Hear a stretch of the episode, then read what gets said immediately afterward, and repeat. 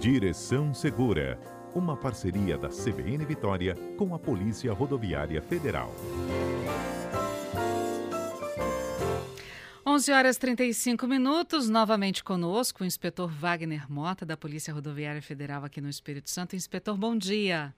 Bom dia, Patrícia, como vai? Bom dia para você, bom dia para todos os ouvintes da Rádio CBN, sempre um prazer estar aqui. Pois é, e na semana passada o assunto bicicleta no trânsito rendeu e que ficou, inclusive, perguntas para serem respondidas aqui no programa nesta terça-feira, certo? Certo, Patrícia, exatamente. Rendeu bastante e a gente tem aí mais uma demanda, né, para a uhum. gente atender aí dos ouvintes. E mais o um assunto também da, da, da, do que a gente tinha é, é, separado aqui para falar sobre bicicleta como meio de mobilidade urbana também, né? Que a gente pode abordar hoje. É verdade. E olha só, se você tiver perguntas, pode mandar, viu? 992994297 é o nosso telefone. Vamos começar pelas perguntas da semana passada, inspetor? Vamos sim, vamos lá, Patrícia. Olha só, o Gerson Rabelo conosco diz que o que mais se vê são ciclistas na contramão. Aliás, não só ele, outros ouvintes falaram a mesma coisa, como Oséias também, dizendo que a maior parte trafega pela contramão. Entregadores de plataforma de entrega de comida, via internet, todos os dias o Gerson, Oséias dizem que vem, que vem esses, esses, essas, esses ciclistas né, passando pela contramão. E muita gente anda na contramão achando que é válido. E aí a gente entra na questão das leis, né, dos direitos e deveres do ciclista. Afinal, ciclista anda ou não na contramão? É, pois é, Patrícia, o que foi falado na semana passada, né? Isso. Foi inclusive um, um dos pontos que a gente mais ressaltou. Ciclista que anda, que anda pela contramão, ele está pedindo para se envolver em acidentes.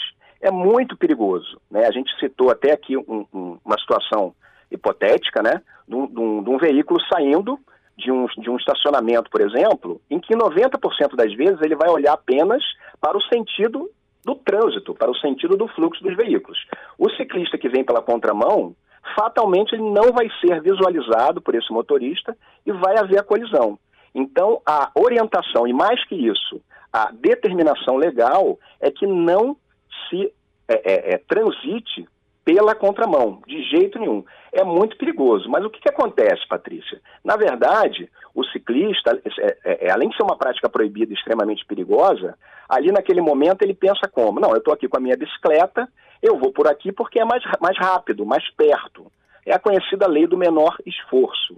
Só que a gente é, é, ratifica e faz essa, essa ênfase para não praticar esse tipo de manobra, porque de fato é muito perigoso o Gerson que mandou essa pergunta, a gente agradece, para a gente poder enfatizar mais uma vez isso. Além de ser proibido, é extremamente perigoso trafegar de bicicleta pela contramão. Uhum. É, bom, as pessoas acham, até pela questão de segurança, né? Eu tô vendo certo. o carro, o carro tá me vendo, então é mais fácil de enxergar ou de desviar. E andando de costas para um carro que você não está vendo vindo atrás de você, pode dar um pouco de medo, mas ainda assim, contramão não.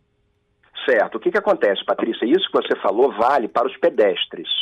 Quando um ciclista está na via, ele tem uma capacidade de mudar de direção com muito, com muito mais rapidez e muito mais velocidade que um pedestre. Né? Então, em função dessa peculiaridade da bicicleta, o, o legislador ele, ele indica esse tipo de procedimento de trafegar na mão do condutor, exatamente porque a velocidade da bicicleta se aproxima mais da dos veículos do que o pedestre. O pedestre na contramão, ele trafega ali pelo acostamento, pela calçada, né? Então ele, vai, ele não vai ter nenhum problema com relação ao fluxo dos veículos. Já a bicicleta não. A bicicleta, Patrícia, ela é um veículo, é um veículo como outro qualquer, só que é de propulsão humana tem uma velocidade menor, é um pouco mais frágil, mas ela é sim um veículo e ela tem que seguir essa determinação de não trafegar na contramão. Uhum. Ah, tem aqui a pergunta do Ricardo. Ele está perguntando certo. se o cicloturismo é permitido por lei. É, ele pode, de qual maneira, pelas BRs estaduais, federais, né, as, as rodovias federais estaduais, como é que se pode andar de bicicleta para fazer o cicloturismo? Certo. Ele, ele, ele deve estar falando a respeito da, da, das bicicletas próprias para mountain bike, eu acredito, né? Não necessariamente. Não? Ele até mandou uma foto aqui com a bicicleta adaptada com, tipo, um, um maleirozinho, né? Uma mochilazinha própria para fazer certo. passeio. Mandou até numa estrada é, com um acostamento ainda bem... mas como se fosse uma estrada vicinal, né? Certo. É, Mas é, para chegar numa estrada vicinal, muitas vezes você precisa pegar uma rodovia estadual ou federal. Certo. A questão da rodovia, Patrícia, a, a, não vai diferir muito com, com, com, relação ao tipo de bicicleta. A bicicleta na rodovia, primeira coisa, vai procurar uma ciclovia. Existem rodovias que possuem ciclovias, principalmente ali nos trechos urbanos. Não tem ciclovia ou ciclofaixa, ele vai para o acostamento. Se não tiver acostamento, aí sim ele vai transitar pelo bordo da faixa mais à direita. Né? Então, essa é a forma que o código determina que o ciclista proceda numa rodovia. Uhum. Simples assim. O Gladson está dizendo que é rotineiro é, ciclistas transitando na segunda ponte. E como é que fica a punição? E num caso desse, quem que o motorista pode acionar para dizer que tem um ciclista na segunda ponte? É, nesse caso, o, o, na verdade ele não pode trafegar ali, né? Uhum. Não existe, não existe é, possibilidade dele trafegar ali. É, no caso da segunda ponte, ele tem que acionar a própria Polícia Rodoviária Federal, que tem circunscrição ali sobre aquela via, né? Uhum. É, é, inclusive a segunda ponte é considerada até uma, uma, um trecho da rodovia, né? Então o contato é através do, do nosso telefone, né? E, e, de fato não é indicado, é proibido, melhor dizendo, que se trafegue na, na, na, segunda ponte, assim como qualquer outra rodovia, né? É, é, é não é indicado que trafegue dessa forma. 191, telefone da Polícia Rodoviária. 191, exatamente, uhum. 191. O Fábio está aqui com a gente dizendo: olha, pedalar no sentido dos carros, onde não tem ciclovia, é, pode funcionar onde a educação no trânsito é aceitável. Ele diz que aqui no Brasil o motorista tira muito fino dos ciclistas, é, ainda fica zangado quando vê um ciclista no caminho, e ele, certo. quanto ciclista, também prefere andar na, andar na contramão, ainda que não seja o correto.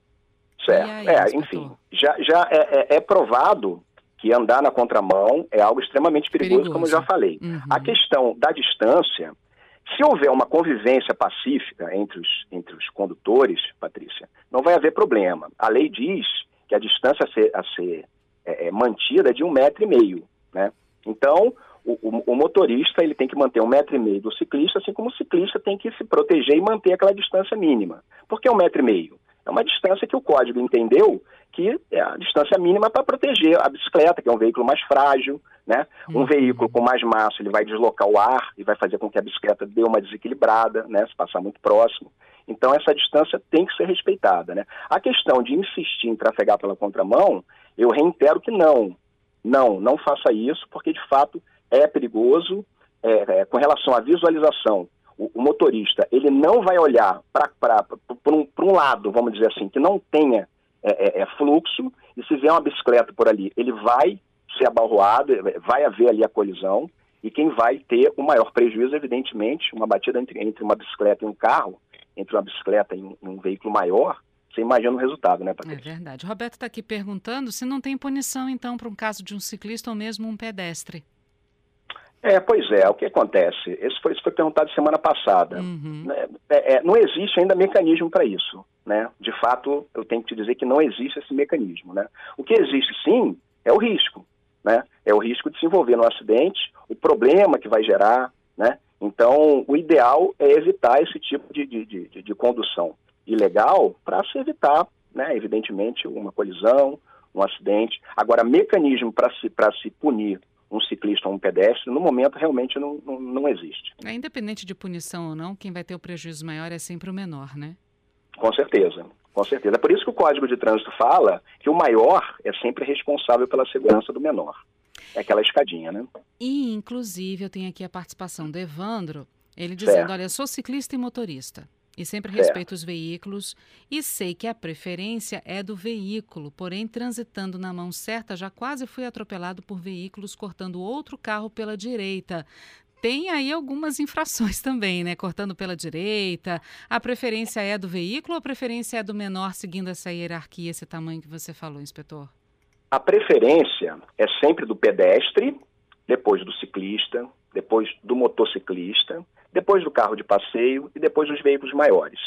A prioridade é sempre para o pedestre, é sempre para o mais frágil. Uhum. Né? O uhum. Código de Trânsito ele tem é, é, essa, essa, essa, esse pensamento de sempre proteger a vida e a integridade física das pessoas. Então, a preferência é sempre do pedestre e depois do ciclista. Porém, Patrícia, é interessante falar que o ciclista e o pedestre, ele tem que estar atento para isso. Não é ele chegar, por exemplo, numa faixa de pedestre e simplesmente atravessar. Não é simplesmente o ciclista chegar num cruzamento e passar porque ele tem a, a, prioridade, vamos dizer assim, a preferência. Então ele tem que ter cuidado com relação a isso. Nos cruzamentos sinalizados, evidentemente que os sinais têm que ser respeitados.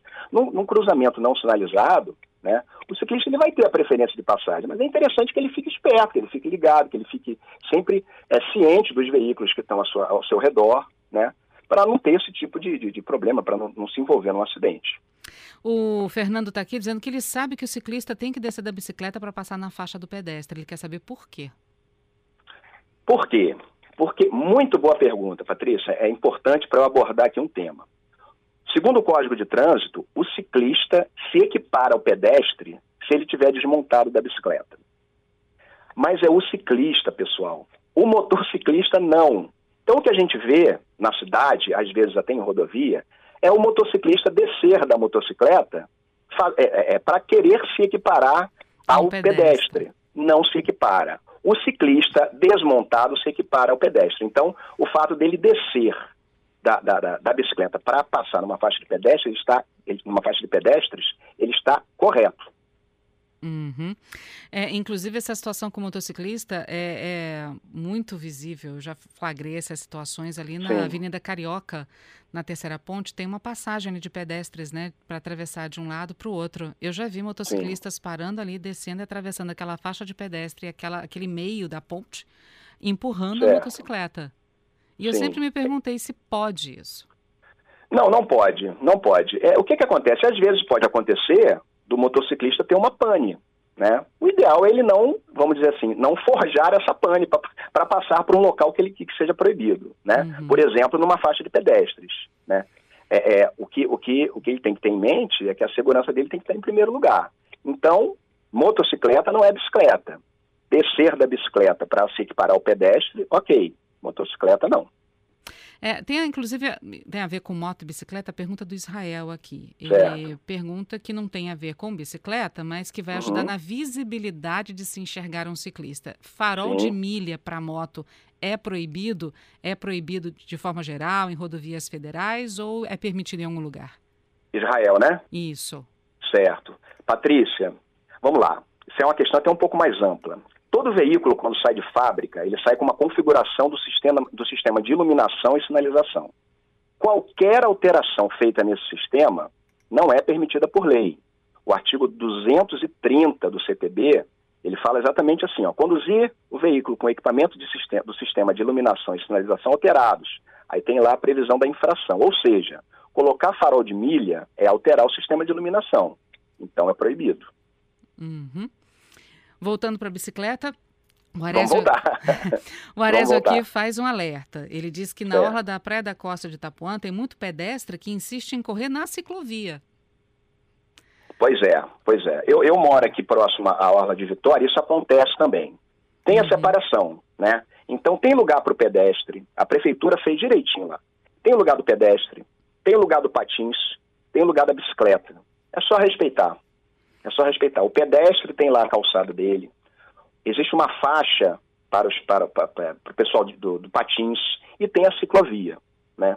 Então, se a bicicleta for na ciclovia, o patins ou o patinete for na, na, na faixa própria e o pedestre na faixa dele, não vai ter problema. O problema, na verdade, é que as pessoas acabam é, é, se desligando e acabam não respeitando isso. Uhum. Né? Então é interessante ficar atento com relação a isso, é verdade. Mas a parte de patins ela é só num determinado ponto, né? Ali da, da de Vila Velha, por exemplo, como o ouvinte falou aqui. Não é pois todo, é. é. Só um determinado pois ponto. É. Vamos, vamos explicar para o nosso ouvinte, porque você tem a ciclofaixa, uhum. mas uh, a, perto da, perto da rua é a ciclofaixa, certo, né? Certo. Ali tem aquele meio que é do pedestre, muitas vezes de calçamento, né, de pedra certo. portuguesa. E ali, Sim. no caso da, de Itaparica, vamos dar exemplo de Itaparica, perto da praia tem uma faixa de concreto liso que seria, então, para os patins. Certo. Uhum.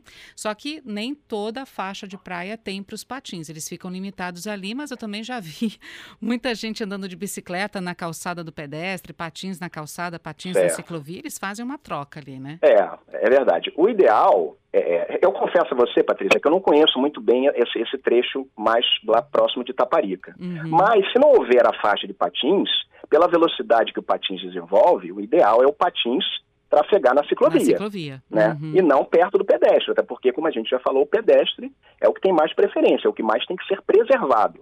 Então, o pedestre no lugar dele e o patins que é, é, é, faça o seu deslocamento na ciclovia.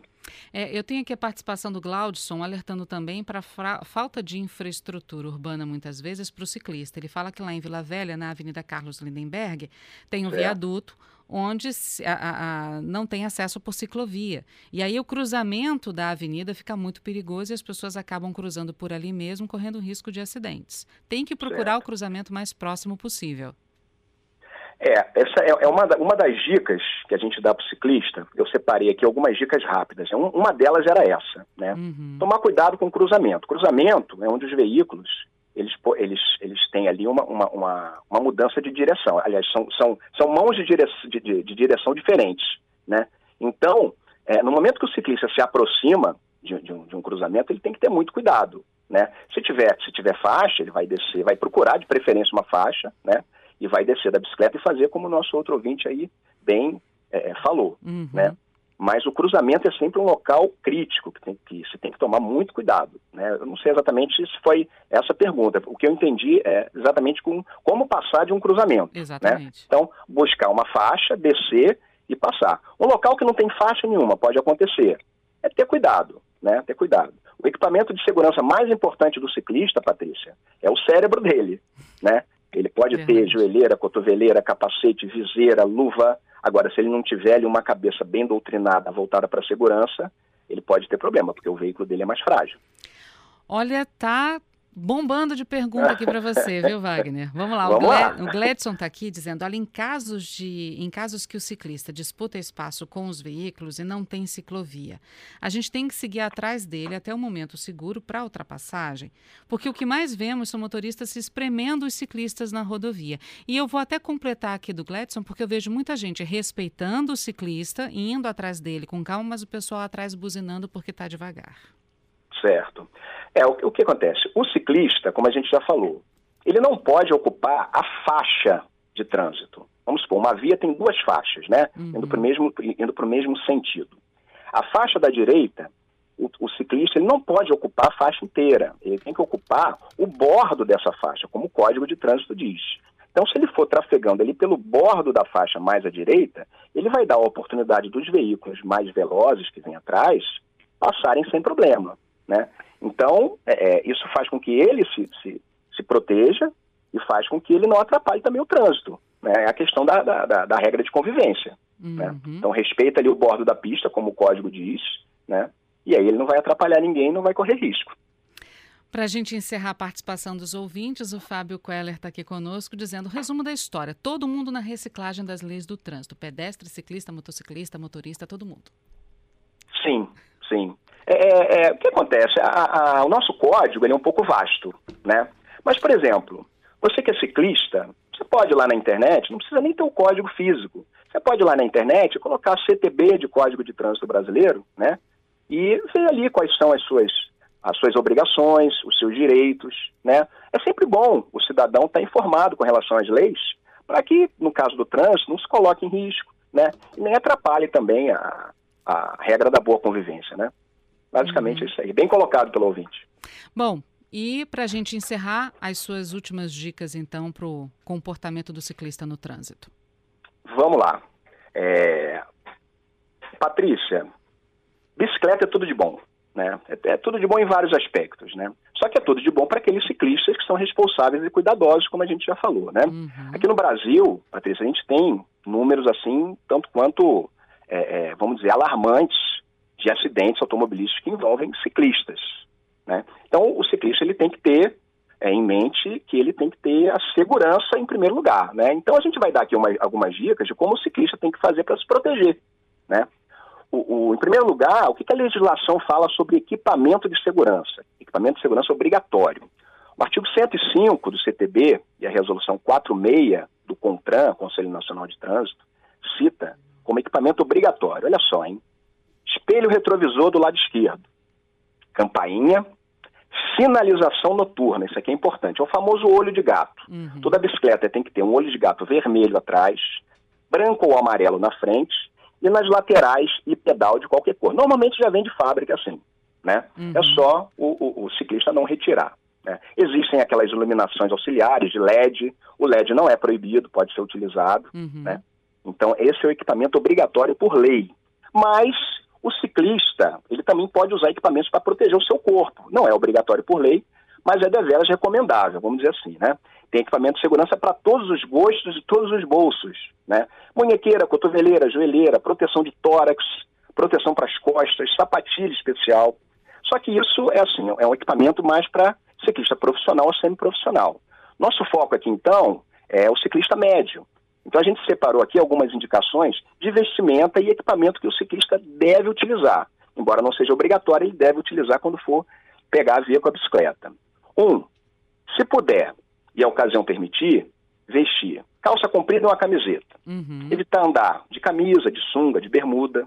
Lógico, se ele estiver numa praia ou, ou, passear no calçadão, aí não é o caso. Mas, sempre, sempre que possível, usar essa vestimenta mínima. Uma calça comprida, né? E um, uma camiseta. Né? Vai pelo menos proteger um pouco ali em caso de queda. Dois, sapato fechado. O ciclista deve evitar pedalar descalço, de chinelo, Primeiro, para dar mais firmeza do pé ali no pedal e para proteger o pé também, evidentemente, que vai muito próximo ali do asfalto. Né? Três, capacete. Existem capacetes próprios para ciclista, né, que a gente pode comprar, não são tão caros uhum. e são leves e resistentes. Quatro, luva, Patrícia. Olha só o, o, detalhe, interessante isso. Por que a luva? Em 95% das vezes, em caso de uma queda, a primeira coisa, a primeira parte do corpo que vai para o chão é a mão. A mão. Então, a luva é importante para proteger esse primeiro impacto, que vai ser o mais forte. Né? Então, usa a luva. É um equipamento básico que não é tão caro, que é interessante ser usado. Uhum. E, por último, a gente indica as viseiras. Além do óbvio, né, que é proteger os olhos, a visão, tem também a questão de que se você está ali andando de bicicleta e algum corpo estranho entra no olho, o ciclista pode perder o controle da bicicleta e, às vezes, se acidentar até sozinho. Né? Então, essas são as dicas que a gente quer dar com relação a equipamento. Okay. E as dicas rápidas para uhum. finalizar, Patrícia, é o seguinte: sempre sinalizar a intenção. Vai virar à direita? Bota a mãozinha direita ali e indica para os carros que vêm atrás. Vai virar à esquerda? Bota a mão esquerda ali e faz da mesma forma. Ter cuidado com porta de veículo estacionado. O ciclista está passando, dá sempre uma olhadinha para dentro, ver se tem alguém dentro do carro, com risco ali de abrir. Vai sempre é, se deslocando numa velocidade compatível com a via, porque se alguma porta abrir, ele vai se machucar. Uhum. Três, preferir as ciclovias e as ruas mais calmas. É proibido andar em rodovia? Não. Mas, se tiver uma rua mais calma que você possa trafegar, é melhor, dê preferência. Não andar na contramão de direção. Isso eu repito. Uhum. Isso é muito importante, muito importante. Não andar na contramão. E por último, cuidado com os fones de ouvido. Fone de ouvido tira atenção, fone de ouvido inibe uma buzina de um veículo que esteja querendo te avisar de alguma coisa, que de repente vai virar, ou que vai ter que frear, enfim. O fone de ouvido tira atenção e não é interessante que se utilize quando se está pedalando. Inspetor Wagner Mota, muito obrigada mais uma vez pelas dicas e até terça-feira que vem. Obrigado, Patrícia. Um abraço para você, um abraço para todos os ouvintes.